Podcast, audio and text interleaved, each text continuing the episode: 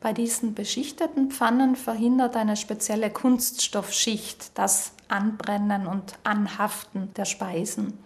Man nennt diese Teflon, dieses Material. Der chemische Name dafür lautet Polytetrafluorethylen oder abgekürzt PTFE.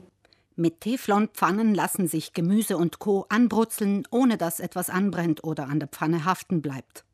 Das macht sie zu praktischen Küchenhelfern.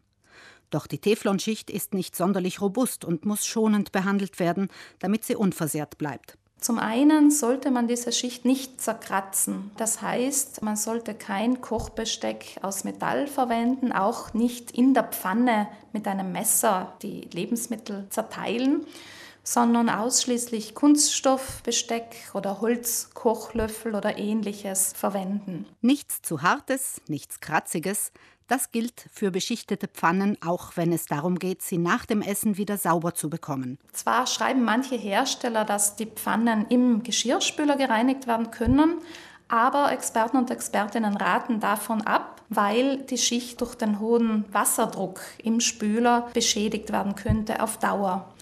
Es wird empfohlen, die beschichteten Pfannen immer von Hand zu reinigen mit heißem Wasser und etwas Spülmittel. Und wichtig in diesem Zusammenhang ist auch nicht die raue Seite des Spülschwamms zu verwenden, denn die ist auch sehr kratzig, sondern nur die weiche Seite. Zu beachten ist bei Teflonpfannen auch die Temperatur, die man wählt, um die Speisen zuzubereiten. Bei hohen Temperaturen über 260 Grad werden giftige Stoffe erzeugt, also aus dieser Schicht, darunter auch giftige Fluorverbindungen.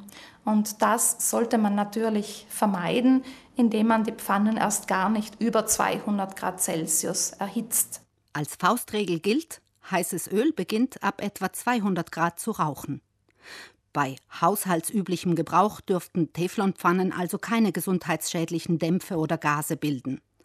Für Speisen, die scharf angebraten werden, wie beispielsweise ein Steak, eignen sich unbeschichtete Pfannen mit dickeren Wänden besser. Das gilt für alle Speisen, bei denen sich eine knusprige Kruste bilden soll, etwa auch für Bratkartoffeln.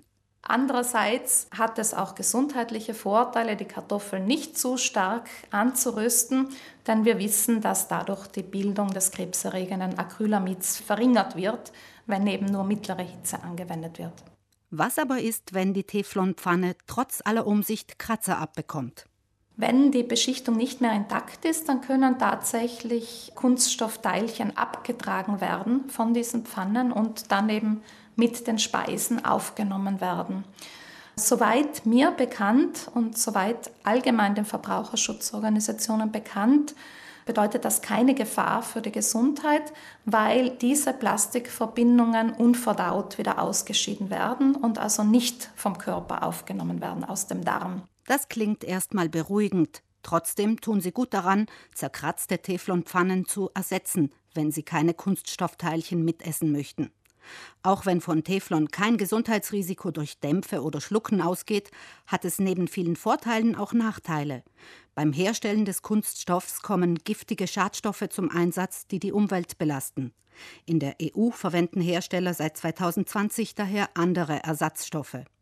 Und bei der Entsorgung kann Teflon nur verbrannt werden. Dabei entsteht giftige Flusssäure, die in den Verbrennungsanlagen neutralisiert werden muss.